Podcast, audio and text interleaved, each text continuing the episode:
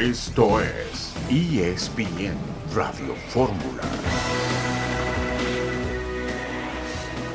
Los saludamos con mucho gusto en esta tarde en la emisión multimedia de ESPN Radio Fórmula con el gusto de saludar a Héctor Huerta. Héctor, buenas tardes. Hola Betito, ¿cómo estás? Buenas tardes, qué gusto saludarte, qué gusto saludar también a Dionisio. Eh, pues mira, haciendo un balance de lo que ha sido este 2022, la verdad, Beto, es que el, yo, no, yo no olvido, digo, las cosas buenas que han pasado, pero tampoco hay que pasar la hoja rápido en el asunto de la violencia que vivimos el 5 de marzo en, en el Estadio Corregidora de Querétaro, en aquel partido entre Atlas y Querétaro, que terminó con una batalla campal, con una golpiza que le dieron a los aficionados del Atlas y con aparentemente, según dijo el gobernador del estado de Querétaro, con un saldo blanco. Todavía no hay eh, una comprobación de algún deceso, pero sí fue una cuestión que le dio la vuelta al mundo, Beto. Además, el escándalo fue internacional. Recuerdo que eso fue un sábado y el martes estaba yo entrevistando a Camilo Vargas, el portero del Atlas allá en Guadalajara, y recuerdo todavía el susto tremendo que no se le salía del cuerpo al portero del equipo rojinegro por aquel incidente tremendo, muy desagradable, terrible para el fútbol mexicano en la cancha de Querétaro y en el mes de marzo de este año que termina de 2022. Dionisio Estrada, buenas tardes. ¿Cómo estás, mi querido Beto? Gusto saludarte a ti, lo mismo que al señor Huerta. Y bueno, Cristante también, ¿no? Me acuerdo que fue uno de los eh, entrevistados también por la cadena y realmente eh, narró, ¿no? Cómo vivió horas de pánico, horas de terror, por más que él y muchos jugadores también de Querétaro y del Atlas consiguieron, por supuesto, a tratar de, de resguardar a, a cierto grupo de aficionados, ¿no? Exactamente, estaremos repasando los acontecimientos más importantes en lo deportivo en el año 2022. Chava Rodríguez tendrá un resumen muy importante también del mundo en este año donde el Canelo Álvarez fue luz y sombra también en cuanto a una derrota que marcó su trayectoria, que significó un eh, comenzar de nuevo para el peleador jalisciense, para tu paisano Héctor, y que termina por eh, ser, a final de cuentas, en el balance, después de esa derrota, pues eh, seguir siendo uno de los deportistas mexicanos más importantes de la actualidad. Y sin duda alguna el mejor pagado de todos los tiempos, ¿no, Beto? Yo creo que él ha ganado más dinero que, que Julio César Chávez, el gran Julio César, eh, porque bueno, son otros tiempos, es otro mercado. Y, también decir que otro tapatío muy destacado en este año fue Sergio el Checo Pérez. Qué, qué, qué bien le fue a Checo Pérez. Este, el mejor año de su carrera, es el mejor año como profesional del automovilismo. Y creo que también estos dos tapatíos están poniendo muy en alto el nombre de, de Jalisco, igual que Donovan Carrillo, que es un que es, otro tipo de deportista, pero es un deportista también que, que internacionalmente ya tiene un gran reconocimiento. Por supuesto, y Alex Pombo, por su parte, Dionisio, también estará haciendo un eh, balance de la actividad del automovilismo, ahora que Héctor menciona a Checo Pérez, que ha tenido un año extraordinario en general el piloto mexicano. Campeón Verstappen, que es compañero de escudería, ahí metido Leclerc en el segundo sitio, termina en lo que fue la tabla general de, pilotos, y, con este equipo que han armado tanto Verstappen como el propio Checo Pérez, pues también campeones de constructores, eh, el equipo de Red Bull. Exacto, Checo también se ha cotizado muchísimo en su escudería con esa batalla interna, digamos, con Verstappen, pero manteniendo muy en alto el nombre de México, Checo Pérez, participando también de manera extraordinaria en el Gran Premio de México, que se ha vuelto ya una constante en esta segunda etapa, digamos, del automovilismo deportivo de primera categoría de la Fórmula 1 en México. Y serán algunos de los temas que vamos a tratar el día de hoy, resumiendo el año 2022 aquí en la emisión multimedia de ESPN Radio Fórmula. Vamos a ir a una pausa, la primera de la tarde. Huerta, Estrada y Murrieta, el día de hoy en ESPN Radio Fórmula.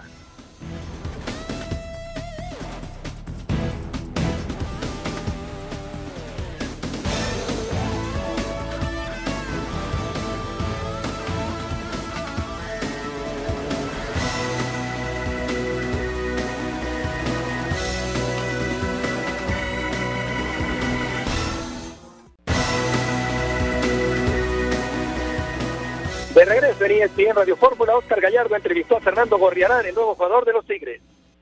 Platícanos, Fernando, ¿por qué eliges Tigres? ¿Qué te convenció? Y si dudaste en algún momento de llegar a San Nicolás de los Garza o no dudaste.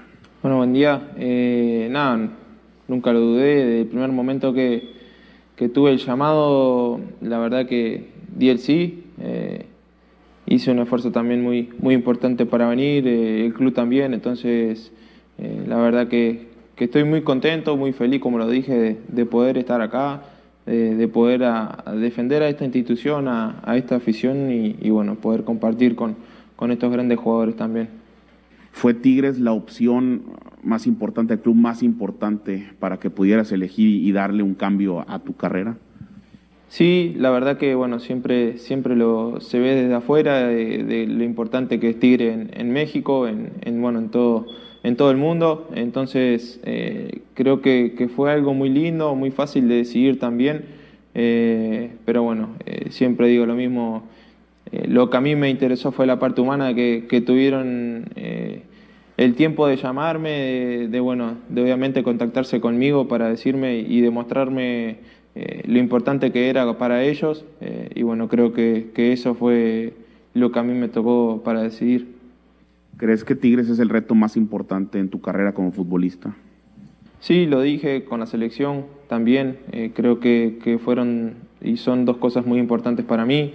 Eh, hoy estoy en una institución gigante de México, eh, entonces, bueno, me toca, me toca responder con responsabilidad, obviamente, y disfrutarlo porque, bueno, estoy en un, en un club gigante que, que está acostumbrado a ganar y bueno, vengo a, sumar de donde me toque para, para seguir ganando y conquistando cosas. Y en lo personal, ¿a qué aspiras? ¿Hasta dónde crees que puedes llegar con un equipo que ha peleado finales de Copa Libertadores, del Mundial de Clubes, campeón de la CONCACAF? ¿Hasta dónde te ves con este Tigres, Fernando? ¿Ves potencial para tener esos títulos internacionales y nacionales?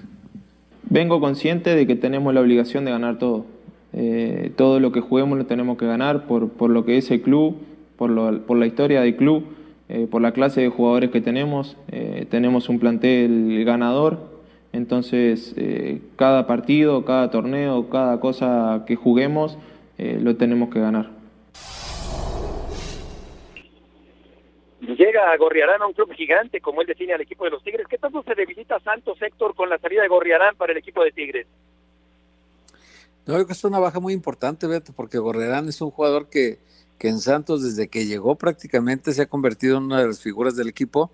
Yo creo que ese es el que le da equilibrio a mitad de campo al Santos y, así como ya sufrieron la pérdida de Diego Valdés en algún momento, yo creo que esta de Gorrerán es tan importante como la de Valdés o más, porque no solamente significaba por, por el gran fuelle que tiene todo el partido y cómo trabaja para el equipo, sino también porque es un gran ejecutor de penaltis, ¿no? Cada que se ocupaba que alguien tuviera la frialdad de meter un gol de penalti. Él, prácticamente metió todos los penaltis que yo le vi.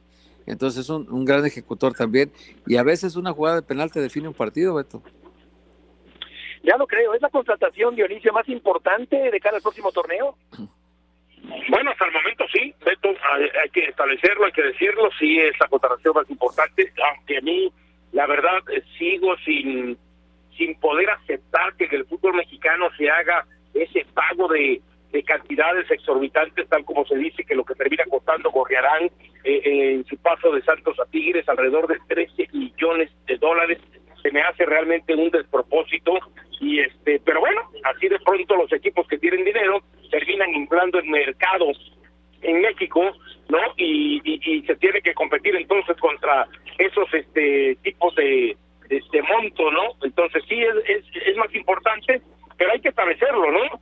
Hay que ver si este Gorriarán, equipo, como él dice, gigante, como es el caso de Tigres, realmente le termina saliendo eh, las cosas en días anteriores, lo hemos visto ya en la participación por Copa México, y bueno, empieza a adaptarse a lo que pueda pretender Diego Coca, ser el jugador eh, eh, quien agarre la batuta del equipo en el medio campo, y vamos a ver qué tanto fútbol le puede generar a este equipo. Vamos a ver si termina justificando lo que cumplió. Hablando de sudamericanos, vamos a escuchar a Nicolás Larcamón, que cambia de aires para el próximo torneo. La verdad que para nosotros es un, gran paso, un gran paso realmente inesperado, porque la, la salida de Renato precipitó quizás esta, esta oportunidad que creíamos que podía ser más a futuro. pero bueno, estamos, estamos donde queremos estar, estamos con, mucho entusiasmo, con mucha ganas de, iniciando esta, esta, nueva etapa, este nuevo proyecto, con mucha ilusión eh, y con un compromiso muy grande, con un compromiso muy grande eh, con, todo el club, con toda la institución, con la gente, con, ese, con ese gran desafío por delante. Respecto a la pregunta que me haces, eh, los objetivos son, en primera medida, hay objetivos a, corto plazo, que es estructurar un, plantel que, nos permita competir de la manera que todos queremos competir. Estamos trabajando en eso, la verdad que el club se ha mostrado con mucha intención de, estructurar algo que, tenga esa, jerarquía suficiente para, afrontar las, dos competencias iniciales, más allá de la competencia que tenemos a mitad de año, eh, sobre todo eh, a sabiendas de que sí, indudablemente los, últimos dos torneos quizás no fueron del perfil que acostumbra el club y, estamos eh, encomendados a, junto a los jugadores, sobre todas las cosas, todo lo que, lo que hacemos el día a día del club, de, hacer un, gran torneo a nivel local eh, y obviamente el, gran anhelo de toda la gente, de todos los, de, todos los que quieren lo mejor para el club, hacer una una gran competencia a nivel internacional, ojalá haya a instancias decisivas de, de la CONCACHAMPIONS, eso que nos posibilite eh, entrar en la historia grande de este, de este club. El Arcamón es un técnico que tiene una propuesta muy agradable y eh, después del buen trabajo en el equipo de Puebla, da un paso, Héctor, muy importante en su carrera. Vamos a ver, ¿no? Ya, ya con otro equipo de trabajo, con otro plantel, Beto, con otros jugadores, Vamos a ver cómo, porque ya en Puebla ya tenía muy dominado ahí el asunto de, él, prácticamente mandaba en todo y, cuando la directiva decidía vender jugadores, el Arcamón no lo lamentaba, sino que encontraba soluciones ahí adentro. Hoy otra vez acaban de vender a Maxi Araujo este, para este torneo que viene al Toluca y el Puebla se va desmantelando constantemente. En cambio en el León la idea de ellos siempre es no vender, sino tratar de que con el equipo que se tiene se consigan resultados. El León ya hace rato que no, no es protagonista del fútbol mexicano, Beto, y ya, ya también le urge, ¿no? Porque ha tenido fallidos experimentos con Holland, el torneo pasado con Paiva, entonces no, no ha tenido el técnico ideal de León para, para volver a, a lo que fue en tiempo de Nacho Ambriz, ¿no? Claro, es de llamar la atención esto que comenta Héctor eh, Dionisio, la, la forma tan hábil, tan inteligente, eh, del Arcamón eh, salir adelante a pesar del constante desmantelamiento del equipo de Puebla en los años anteriores. Sí, y simplemente quiero hacer una, este, una como que aclaración cuando dice mi querido Héctor, prácticamente era el que hacía eh, todo, prácticamente el dueño de Puebla, algo así más o menos decía, bueno, menos en eso porque eh, justamente le cambiaban jugadores cada torneo, le quitaban jugadores cada torneo, y eso al final de cuentas al Arcamón le terminó molestando, y por eso es que termina saliendo de Puebla, más allá que todavía le quedaba algún tiempo de contrato. Es más, si se recuerdan, parte de las declaraciones del Arcamón para salir de Puebla fue que se iba a tomar un tiempo, que iba a estar en Argentina, porque creo que además iba a salir, iba a ser papá, y quería dedicarse ese tiempo. Bueno, a los dos meses pues terminó firmando con con León y sí tiene, sí tiene además esa dosis no solamente de, de, esa virtud de agarrar y decir, ok, perfecto, ya me quitaron este elemento, pero ahora sí el equipo va a funcionar, sino hacer que jugadores que aparentemente uno ya no daba nada por ellos, él, él los termina potenciando, él les termina poniendo otras este, posiciones, caso por ejemplo Diego de Buena en su momento, el mismo este eh, George Corral, ¿no? El mismo este eh, el jugador que acaba de irse a, a ay, se me va el, el, mediocampista, el mexicano que también este ah, Israel eh, Reyes. Bueno, Protizo se fue. No, no, no, Reyes no. Marcel Ruiz, creo, ¿no? Eh, eh, potenciar a Marcel Ruiz, perdón, cuando ya todo el mundo decía, bueno, ya Marcel Ruiz no tiene nada que hacer, entonces a la hora de la hora, creo que eso es una otra de las virtudes, potenciar jugadores que aparentemente ya no se dan para más, o ya no terminaron de despuntar, y él lo ha logrado. Sí, porque si nos vamos más atrás, se había ido Viconi, se había ido Ormeño, se había ido un montón de gente del equipo de Puebla. Ya no le toca la salida de Reyes, que se va al conjunto de la América para este torneo, jugar ahí por la lateral izquierda. Pero efectivamente el Arcamón tuvo que sortear y malabarear con todo eso. Vamos a verlo ahora en un equipo, yo creo que más estable, más sólido económicamente, con un mejor plantel, pero que tiene tiempo, como ya apunta Héctor, de no figurar en el fútbol mexicano. Yo creo que el ahora tiene una prueba muy importante para ahora sí después dar un paso todavía mayor porque es un técnico muy joven todavía que ha dado eh, muestras de una gran capacidad, diría yo, Héctor, en el fútbol mexicano. Sí, sí, sí, Larcamón yo creo que es un técnico probadísimo, Beto. Ahora hay que ver la dificultad de dirigir a León, un equipo que ya últimamente estaba como ya, digamos que no, no teniendo los resultados que, que quiere la directiva pero también se han equivocado en refuerzos, se han equivocado en elección de entrenadores sobre todo, y lo del Arcamón parece ser como la de Almada, una apuesta segura, ¿no? Porque cuando Almada lo, lo, corre Santos, a los dos días ya lo tenía Pachuca. Y en este caso del Arcamón, cuando se separa del Puebla, yo creo que empezaron las negociaciones y, y se de repente renuncia a Paiva, no se pusieron de acuerdo en el asunto de los refuerzos, y y llega el Arcamón de repente, entonces creo que es otra apuesta muy muy parecida a la de Almada, con, con un poco más de tiempo, pero con la misma pretensión, ¿no? De que León vuelva a ser protagonista de la liga. Esa es una virtud del grupo Pachuca, ¿no? El, el, decir, bueno, ya es un técnico probado que demostró que puede en otro equipo, en el caso de Armada, y ahora se, fija el Arcabón. Creo que hay que darle esa eh, palomita también al grupo Pachuca, que está dentro en ese sentido, ¿no? Dice, pues yo sí, y yo sí le voy a sacar provecho. Exactamente, platicábamos en Fútbol Picante un ratito con Dionisio y con Chelis con respecto a cuál había sido el mejor entrenador de la eh, Liga de México en 2022 y, y, coincidíamos que se trata de Guillermo Almada. El caso del Arcamón, pues también con mucho mérito por la circunstancia particular del Puebla. Y aunque tiene una muy buena carrera, pues creo que sí acaba por manchar un poco la forma tan terrible y humillante como el América dejó fuera al Puebla en el torneo anterior. Volveremos enseguida.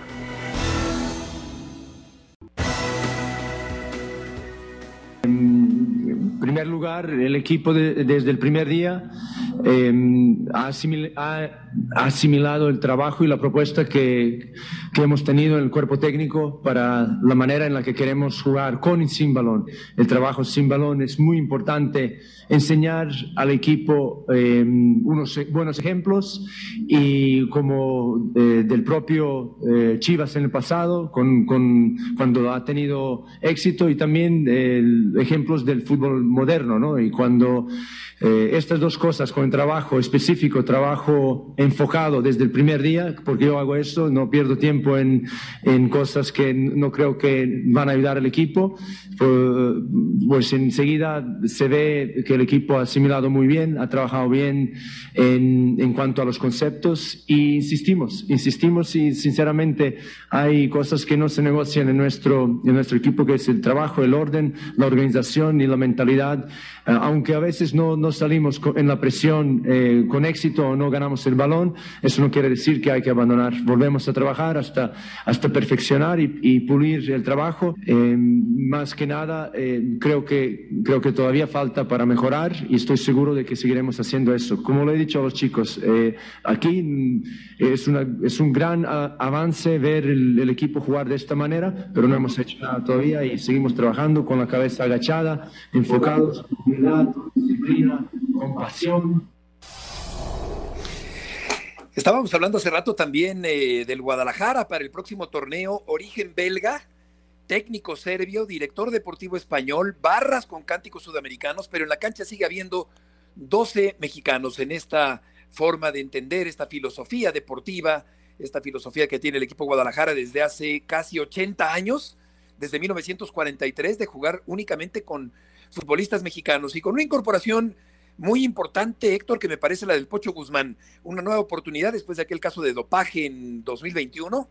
Guzmán, que es un buen futbolista mexicano, regresa al equipo del Guadalajara.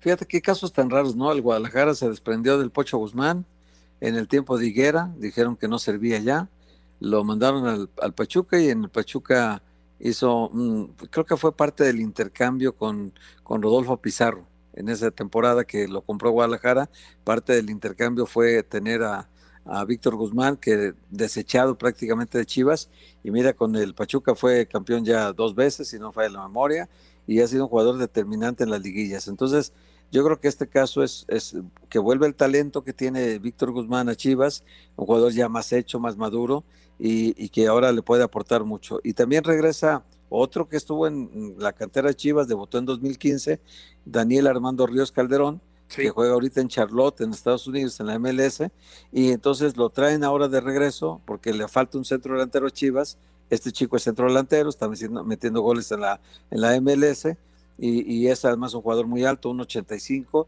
que es un muy buen rematador de cabeza y, es un jugador que, que debutó en Nashville en 2019, luego pasó a Charlotte, antes estuvo en Coras de Tepic y estuvo en Chivas, pero pues es un canterano Chiva que regresa a casa otra vez.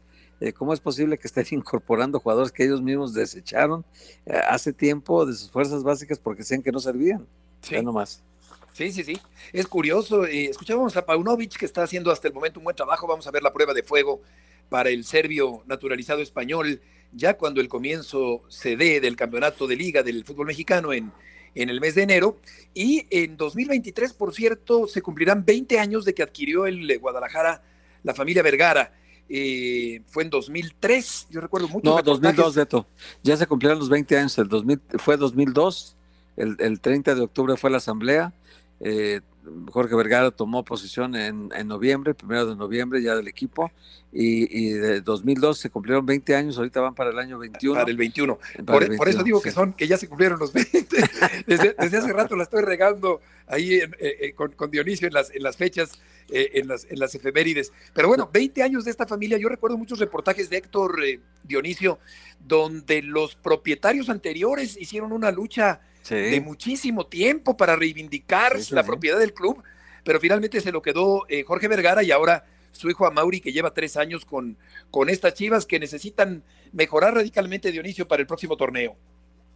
Sí, y, y bueno, hay que ver a, a, Mauri, ¿no? Con estos tres años en donde pues prácticamente ha pasado más de noche que de día, y, y eso que, ojo, ¿eh? él en su momento hizo lo que a él le correspondía, traer el mejor director deportivo en ese momento, que era Ricardo Peláez, eh, Peláez a, su mismo tiempo alguno que otro técnico de gran envergadura y jerarquía del fútbol mexicano como Bucetich, el propio, aunque él no lo no lo trajo, pero eh, dejó que permaneciera en el cargo Luis Fernando Tena, ¿no? Ambos ganadores del fútbol mexicano con títulos, y aún así no se les dieron la cosa y quizá, las cosas, y quizá ya cansado de lo que ha sido a Mauri Vergara el medio del fútbol mexicano, la manera en cómo se mueven ya eh, del viciado este eh, fútbol mexicano, pues eh, tiene que apostar por esta dupla que acabas de comentar, Hierro Español y el serbio naturalizado español también, eh, Paunovic, ¿no? Entonces, este, aunque a mí, insisto, yo no veo, por lo menos en la visión de Guadalajara, Beto, en la inmediatez el que ellos estén aspirando al título. Ellos están apostando un proyecto de dos o tres años y a partir de dos o tres años pensar en el título. La pregunta es, ¿la afición tendrá paciencia? Claro, habrá que ver, habrá que ver qué, tanta paciencia hay, porque realmente ha sido pues de muchos altibajos, Héctor, la historia del Guadalajara en los tiempos recientes. Pues fíjate que no solo Guadalajara, Beto, también ya el América le urge un título, ¿no? Ya hace cuánto que el América no es campeón, Pumas hace cuánto que no es campeón también, y tal vez de los grandes, de los llamados cuatro grandes, eh, Cruz Azul es el que más recientemente levantó un título. Increíble, ¿no? Hoy Cruz Azul que está en reconstrucción, ya con esta nueva directiva alcanzó a levantar un trofeo, mientras que Chivas ya tiene mucho tiempo que no levanta uno, y desde que se fue a Almeida, imagínate, 2000, que estamos hablando de 2015, una cosa así, y, o 2017 me parece que fue el último que consiguieron, y el Guadalajara, pues eh, con Amor y Vergara, que eh, tomó, tomó el control total, eh, si, si, lo recordamos todos nosotros, por ahí de noviembre del, del 2019, y desde entonces, desde que tomó el control, su apuesta fue Ricardo Peláez y fue una apuesta fallida. Y ahora le apuesta a Fernando Hierro, que viene de otro mercado, de, otra, de otro aprendizaje, de otra realidad. Y, y, habiendo sido una gran figura del Real Madrid y de la selección española, pues eh, digamos que Fernando Hierro tiene mucho prestigio que cuidar en México y no creo que quiera hacer las cosas mal, ¿verdad? Sí, claro. Por otra parte, Vicente Navarro nos ha hecho una, una jerarquización de acontecimientos relevantes del deporte mexicano en 2000. 22 y ahora comentamos cuál nos parece el más relevante. El Atlas, bicampeón del fútbol mexicano, ganó el primer título del año 22 todavía con. Eso es lo más eh, importante, Beto, ya no buscas más. Luego, el segundo no torneo del año lo ganó Pachuca con Guillermo Almada. Lo que ya comentaba Héctor, el pleito, la invasión de cancha en el Estadio Corregidora, en el duelo entre Querétaro y Atlas en el fútbol mexicano, eso fue el 5 de marzo. La llegada de Dani Alves, veterano a Pumas, que hasta el momento pues lo seguimos esperando. México convertido ya formalmente, oficialmente en la sede mundialista de 2026. Pumas que cae en la final de la CONCACAF Liga Campeones. Guillermo Ochoa que regresa a Europa con el Salernitano. Donovan Carrillo en el Mundial de Patinaje con un gran papel, Julio Urias con 17 victorias en grandes ligas, Juan Toscano se coronó con los Warriors en la NBA, Juliana Olmos, la tenista mexicana, ganó dos títulos en dobles de Madrid y Tokio, el equipo femenino de Taekwondo se coronó en el Mundial de la Especialidad, México campeón del mundo de flag fútbol femenil y Fernanda Contreras logró clasificarse a los últimos tres Grand Slams del año y en Roland Garros llegó a la segunda ronda. ¿Cuál te parece, Dionisio, de todos estos el suceso más relevante en el fútbol mexicano, en el deporte mexicano? No, yo me voy a quedar con la, la, gente del taekwondo, ¿no? La verdad, porque durante mucho tiempo México siempre había manifestado ser potencia y como que en algún momento eh, eh, dejó de, de general en el taekwondo que le, ha, que le ha dejado muy buenos réditos siempre a México. Yo le voy a dar eh, crédito y le voy a dar este importancia algo que tal vez no es tan mediático, porque lo perdemos de vista, porque siempre estamos hablando de fútbol, pero ser campeones mundiales de taekwondo, realmente gran mérito. Sí, un gran mérito de, del equipo efectivamente de, de taekwondo. México ha tenido eh, momentos muy importantes en, en la historia en el, en el taekwondo porque no mencionaste lo de Checo, ¿verdad? No mencionaste algo de Checo. Oye, lo de Checo también, desde luego. Yo creo que lo de Checo es lo más importante, ¿no? Sí, bueno, y porque yo digo, por eso no dije Checo, porque yo dije de las que estás este, estableciendo. Pero si tendríamos que establecer a lo mejor algo, bueno, también lo de Checo a nivel mundial, quedar tercer lugar, realmente es una pena que no haya podido quedar en la segunda posición de pilotos, porque ya sabemos lo que terminó pasando con Verstappen, siendo campeón mundial de constructores junto con Verstappen, realmente, y además ganando carreras, ¿no?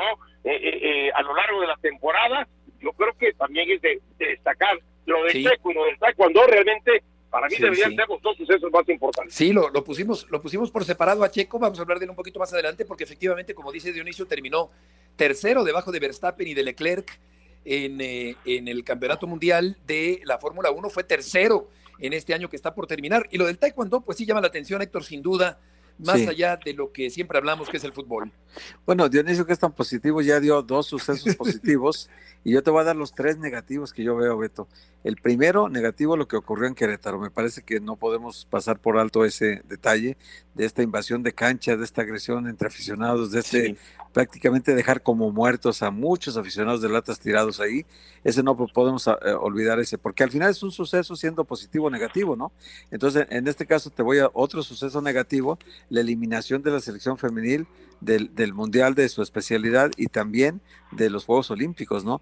La, la eliminación del equipo sub-20 de México varonil y por, su tanto, por lo tanto su eliminación también de los Juegos Olímpicos de París 2024. Y luego, ya terminando el año, pues el asunto de Qatar, que la selección mexicana, después de siete mundiales consecutivos avanzando a la siguiente ronda, nos quedamos en la fase de grupos. Entonces yo, yo creo que esos sucesos negativos también hay que destacarlos porque son parte pues de la noticia, la noticia es buena o mala. De acuerdo, eh, son sucesos. el señor Huerta hoy, ¿eh? De, positivo. sí, el fracaso de la selección mexicana en el Campeonato Mundial. Vamos a ir a una pausa y volveremos enseguida en esta tarde en ESPN Radio Fórmula.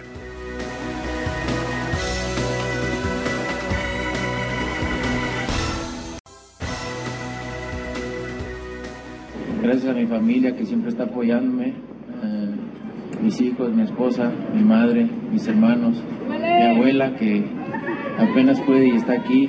Gracias. Eh, un día estuve como ustedes aquí en Juanacatlán. Estuve como ustedes un día, pero con muchos sueños de ser alguien, de salir adelante, de sacar a mi familia adelante. Y si yo salí, ustedes también pueden. Nomás es de que le pongan la disciplina, requiere sus sacrificios, pero eh, valen la pena al final. Así que les recomiendo que luchen por sus sueños, porque en esta vida todo se puede con ganas, con perseverancias, con, con, mucha disciplina, todo se puede en esta vida. Yo soñé ser campeón mundial, pero llegué muchísimo más lejos que eso. Nunca me imaginé todo lo que iba a pasar, todo lo que he estado logrando. Muchas gracias, hermano, por un día enseñarme unos guantes de box, porque es lo que me ha cambiado mi vida.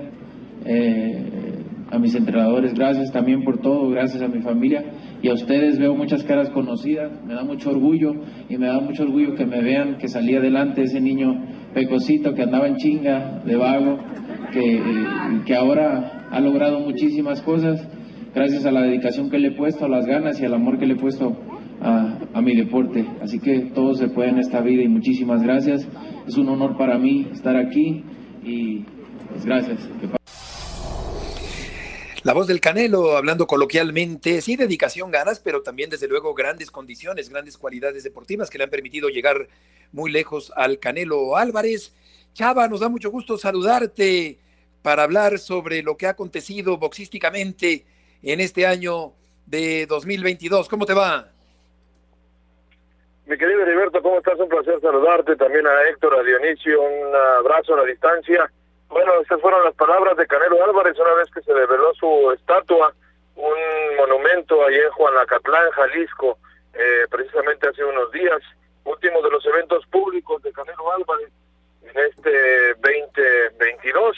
Eh, se avecina un 2023 intenso para él, dice que va a tomar una pelea no tan difícil para el mes de mayo, se habla de Inglaterra, se habla de Medio Oriente, de México, de Estados Unidos, y después la supuesta revancha en contra de Dimitri Vivol en un 2022 que estuvo eh, con sabor amargo, pero también dulce para Canelo Álvarez, amargo porque pierde el trono libra por libra, pierde ante Dimitri Vivol en una pelea en la que no tuvo mucho que hacer ante un peleador ruso que demostró muchas condiciones. Después la tercera con Gennady Golovkin, una pelea en donde sí o sí tenía que ganar el peleador mexicano, un Golovkin que llega muy tarde a la pelea y bueno, termina por ser una eh, victoria para el peleador mexicano que se va con una derrota, una victoria y eso sí, ya el trono del libra por libra ya no le pertenece al peleador mexicano. mexicano. Estuvo envuelto también en la polémica con, eh, con Lionel Messi, con aquello de la camiseta en el Campeonato Mundial de Fútbol de Qatar 2022 y una más reciente polémica también con, con, eh, con lo que el público le pide a Canelo de dar la cara por México con respecto a los comentarios sarcásticos, Chava, que hizo Piqué eh, con respecto a la selección mexicana.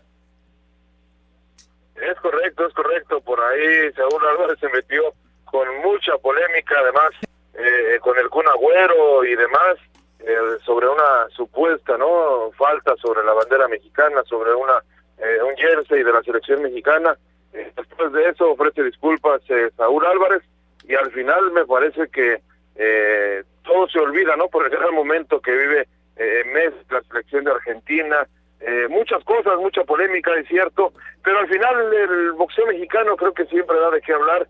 Vamos a terminar con siete campeones, al menos en el boxismo varonil este 2022, ocho campeonas eh, también, así que un total de 15 eh, monarcas ecuménicos en este 2022 tomando en cuenta que hay algunos multicampeones, ¿no? Eh, Canelo Álvarez ostentando las cuatro fuerzas y de los grandes triunfos, sin duda alguna, lo de Juan Francisco El Gallo Estrada, el peleador sonorense, que en esta trilogía sobre Román y Chocolatito González, bueno, pues se lleva una victoria con mucha solidez y regresa para mí al ranking libra por libra al Gallo Estrada. Oye, este, Chava, qué gusto saludarte. ¿Por qué, ¿Por qué tanto empeño del Canelo en quererle demostrar a todo el mundo que es un gran boxeador y que ya es parte de la historia del box mexicano y que pase lo que pase en el resto de su carrera, pues siempre será recordado como un gran campeón.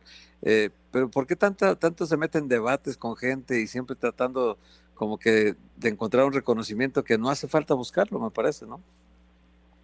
Lo que pasa es que en tela de juicio, no sé si estén de acuerdo conmigo, pero en tela de juicio no está la calidad boxística de Canelo. El tema es que mucha gente lo quiere comparar con Julio César Chávez y ahí es donde Canelo va a salir perdiendo siempre, ¿no? Julio César Chávez está por encima de cualquier otro, es cierto, tuvo sus aciertos, sus errores, pero eh, Julio César Chávez es el líder de, del boxeo mexicano eh, ahora, de ahora y de, y de muchas generaciones por venir seguramente. Eh, en cuanto es que los números no están no están peleados, ¿no? Con el tema de, de la calidad ni mucho menos. Lo que pasa es que mucha gente lo, lo echa abajo entre los ídolos del boxeo mexicano y ahí es donde Canelo se enoja, ¿no? No esa fuerza que te tiene que caer bien, pero dice, oye, tampoco no me puedes echar todo abajo cuando mis números están demostrando algo diferente a lo que todo el mundo dice, ¿no? Mi querido Chava, oye, eh, a mí me llama poderosamente la atención y, te pregunto, ¿crees que si al final de este 2022 eh, Canelo quedó satisfecho con su año boxístico porque el meterse en esa clase de distracciones, como pasó con Messi, con el Cubagüero, con alguno más, a mí me da la impresión que hay algo que le está molestando a Canelo eh, en la recta final de este 2022. ¿Quedó satisfecho con lo que hizo? No, sin duda alguna que no ha sido un año eh, difícil para Canelo. Pensemos que hacía nueve años, ¿no? Que no saboreaba la, derrota. Sin duda para un peleador con una mentalidad triunfadora como es Saúl, eh, eso debe calar y debe calar hondo. Además recordemos que estuvo en casa estas últimas semanas porque viene de una recuperación de una cirugía en la en la muñeca izquierda. Entonces, eh, vamos, definitivamente no fue el mejor año de Canelo. Le alcanza para mantener, mantenerse en la élite sí, sí alcanza, pero estoy seguro que un peleador con esa exigencia que tiene eh, Saúl Álvarez, el propio, su propio entrenador, ¿no? Eddie Reynoso, yo creo que no se van contentos de este 2022, en el que se quedaron, bueno, pues con ganas de hacer historia, ¿no? De, volver a las 175 libras, eh, irse como campeones del mundo y volver ahora a las 168 para ganarle a Gennady Golovkin. Pero el 2023 se presta, Dionisio, como un, escenario de, de revancha, eh, deportiva para el tirador mexicano. Eh, por ahí una internacionalización más. En el mes de mayo se habla de Inglaterra, se habla de Arabia Saudita, de Abu Dhabi, eh, esta clase de lugares y después, bueno, pues que venga un gran combate en el mes de septiembre, ¿no? Para, para ver si puede volver a asumirse como el mejor libra por libra el fútbol mexicano. Perfecto, Chava, lo mejor para ti. Enhorabuena por tus coberturas y gracias por tus aportaciones el día de hoy. Muchísimas gracias, les deseo lo mejor, cuídense mucho. Igualmente, Salvador Rodríguez, Chava Rodríguez, con la información del box, con el resumen del, del Canelo en 2022, con las polémicas ya mencionadas y con lo que viene deportivamente para él en el año que está por eh, comenzar. Vamos a escuchar a Checo Pérez con respecto a Verstappen, su compañero y enemigo. Sí, estoy muy sorprendido, no sé qué pasó, especialmente por todo lo que he hecho por él, ¿no? Creo que eh, no, no, entiendo, no entiendo sus razones eh, y, muy sorprendido, ¿no? Eh, creo que si tiene dos campeonatos es gracias a mí. Si tiene dos campeonatos es gracias a mí, dice Checo Pérez con respecto a Verstappen. Y cuando dice Alex, gusto en saludarte, Alex Pombo, que no entiende las razones de, Verstappen, ¿a qué se refería concretamente el piloto mexicano en esta polémica declaración? Pues mira, eh, gusto saludarlos y efectivamente, primero creo que hay que tomar en cuenta lo que pasó en Brasil desde la carrera de clasificación donde podía haber tenido la oportunidad de ayudarlo, dándole lugar y no lo hizo y en el radio fue muy explícito Max Verstappen donde dice, no lo voy a ayudar, ya hablamos el tema y no quiero tocar eh, eh, eso una vez más. Creo que definitivamente, la verdad sí se vio mal Max Verstappen porque él trabaja para un equipo, ya tenía el título, ya tenía las victorias, tenía que haber apoyado a Checo. Obviamente ya en la última carrera no significaba nada porque por los resultados que iba a tener, pues los tres puntos no marcaban diferencia. Ahora, Checo también creo que exageró un poco porque es trabajo de equipo, no solamente Checo el que le dio la oportunidad a Max Verstappen, sino fue el desarrollo del auto, los mecánicos, fue todo lo que hubo atrás. Eh, creo que ahí estaba un poco molesto, caliente del momento. Sí. Hola Alex, qué gusto saludarte. Oye Alex, te preguntaría eh, en el sentido este de, de la última carrera que tuvieron donde Checo podía haber quedado segundo lugar, y, Leclerc al final le, ganó el subcampeonato, pero Checo pudo haber quedado y también se quejaba un poco de la falta de, apoyo de su compañero Verstappen, que ya no tenía nada que pelear. Eh, en realidad, ¿puede haber algún problema entre ellos o son parte de la calentura de las carreras? Mira, yo creo que Checo es muy maduro, muy inteligente, sabemos que está en la recta final de su carrera, ya ha tenido muchas experiencias y sí va a afectar, creo que tiene que afectar un poco en la forma de cómo va a afrontar el próximo año Checo eh, la campaña, la, temporada, eh, pero también hay que darnos cuenta que sabíamos desde un principio, lo hemos platicado tanto de Checo llega eh, pues atrás de Max Verstappen. Max Verstappen ha, sido el niño consentido de Red Bull, lo llevó Helmut Marco, ha invertido mucho dinero en él y es lógico que le den todo ese apoyo necesario. La verdad así es sencillo. Si Checo quiere ganarle a Max Verstappen, tiene que calificar adelante, tiene que hacer mejores carreras y tiene que estar adelante Verstappen para que tenga realmente ese apoyo y ponga a sufrir a Verstappen. Saludos, mi querido Alex Pombo.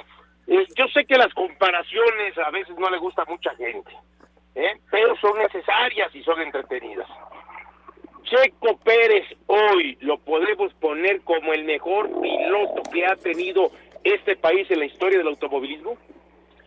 La Fórmula 1 sí, a nivel global, a nivel general, yo me sigo quedando con Pedro Rodríguez, porque Pedro corrió, ganó Le Mans, ganó Daytona, ganó en diferentes categorías. No le quito el mérito a Checo, pero también los contratos son diferentes. Inclusive un día hablaba con Mario Andretti sobre Fernando Alonso y decía Mario Andretti, yo en mis contratos estipulo que me dejen correr en otras categorías. En la Fórmula 1 por eh, los grandes premios, por la seguridad que hay, sí lo pondría a Checo, pero en la historia en general yo me quedo con Pedro Rodríguez. Correcto, que por cierto fue captado, Checo fue fotografiado allá en la tierra de Checo y de, y de Héctor Huerta en Guadalajara, en un puesto de tortas. Ahí estábamos juntos, Beto. Estamos echando unas tortas ¿Ah, sí? ahí, la- tortas callejeras, claro. Las tortas callejeras, ¿eran Sí. ahogadas o, o- o sin ahogadas, ahogar? ahogadas, Beto, ahogadas. Ahogadas, claro, sí. Claro, sí. Mojaditas para, para, para mojarse los dedos. sí, sí, Con, con, Eh, con oye, bolillo salado. Sí, correcto, correcto. Alex, eh, ¿qué, qué se puede esperar de Checo en, en 2023 eh, en, en general y, de, y- y en particular, quiero decir, y de la Fórmula 1 en general? Pues mira, creo que tiene que elevar, eh, sobre todo en la clasificación, eh, debe de entender mucho mejor ahora los neumáticos, que tanto hablamos que era su especialidad, cuidarlos en carrera, este nuevo diseño, esta nueva tecnología, el reglamento con un neumático más grande, no le encontró realmente esa puesta a punto, creo que es donde tiene que mejorar y seguir peleando. Y como lo dije hace un momento, estar adelante de Max Verstappen. ¿Hay algo en lo técnico, eh, en lo que nosotros no somos especialistas como tú, que tenga que mejorar eh, para consolidarse como un piloto de época? Sí, mira, definitivamente tiene que trabajar, sentarse mucho con sus ingenieros y estamos hablando de cosas milimétricas, de pequeños detalles. Ahora, hay otro punto, el equipo también le tiene que dar, porque lo vimos este año, llegaba un piso nuevo y era para Verstappen, llegaba un alerón diferente o una pieza diferente y era para Verstappen. Lo vimos en la segunda mitad, ya cuando le empiezan a dar eh, la pieza que se le habían dado a Verstappen, empieza a mejorar Checo y es cuando tiene la victoria impresionante allí en Singapur. Correcto. Muchas gracias, eh, Alex, por tus aportaciones del día de hoy. Gracias, un abrazo y felicidades, una feliz Navidad para todos. igualmente, que te vaya muy bien, Alex Pombo. Eh, con respecto a otros sucesos relevantes a nivel mundial, desde luego que hay que tomar en cuenta lo que logró el equipo de Argentina en el Campeonato Mundial. El título conseguido por Argentina no lo conseguía la selección albiceleste desde el Campeonato del Mundo de México en 1986. Eh, Cristiano anotando en, en cinco campeonatos mundiales, el Real Madrid 14 títulos de la UEFA Champions League. Desde luego muy importante lo que hizo Federer en su carrera, anunció su retiro, también se retiró Serena Williams, Nadal fue el máximo ganador de Grand Slam con un total de 22 títulos, el retiro y el posterior regreso de Tom Brady, la muerte de Franco Harris en el mes de diciembre, el retiro también, eh, Dionisio, de Roethlisberger, uno de los grandes del fútbol americano.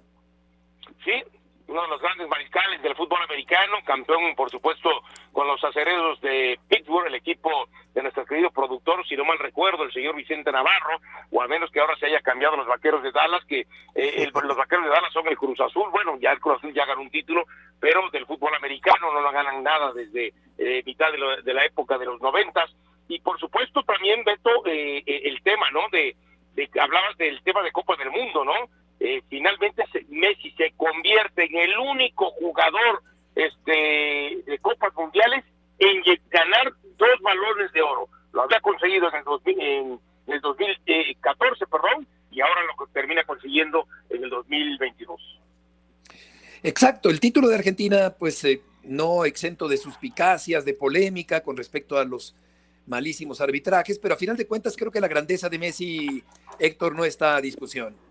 No, y aparte dejó más marcas, aparte de la que señala de inicio muy bien, también la de la de asistencias en Copas del Mundo, también es el que tiene más partidos jugados en Copas del Mundo, eh, también sus, eh, su, la suma de asistencias y goles también le da un porcentaje por encima de los de los perseguidores que son Pelé, Ronaldo, él está por encima de ellos en, cuanto sumas goles y asistencias.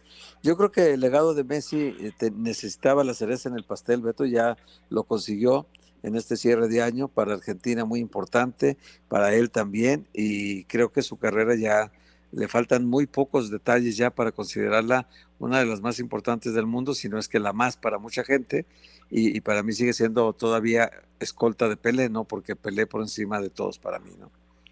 Sí, Pelé, Pelé en primer lugar en la, en la historia, y detrás vienen grandes jugadores. Messi ha sido uno de los grandes personajes del año con esta forma tan... Eh, extraordinaria de jugar al fútbol, de jugar para un colectivo, de organizar, de crear, de cobrar, de disparar, de pasar, de anotar. Un año completísimo para Lionel Messi, sin duda alguna, con la conquista del Campeonato Mundial por fin. El primero y quizá el único título de Copa del Mundo que haya ganado Lionel Messi, este jugador total, el superdotado de la Selección Nacional de Argentina que ha conseguido el título del mundo en el Campeonato Mundial de Qatar. Nos confirma Vicente que es, vaquero, Diony, por cierto. Y ya, le quería echar carrilla y sé que le iba a doler escuchar lo de acereros. Por eso Exacto, con esto estamos terminando. Gracias por acompañarnos. Felices fiestas para todos. Gracias, Héctor. Gracias, Dionisio. Y que les vaya muy bien. Gracias, Beto. Un abrazo. Buenas tardes.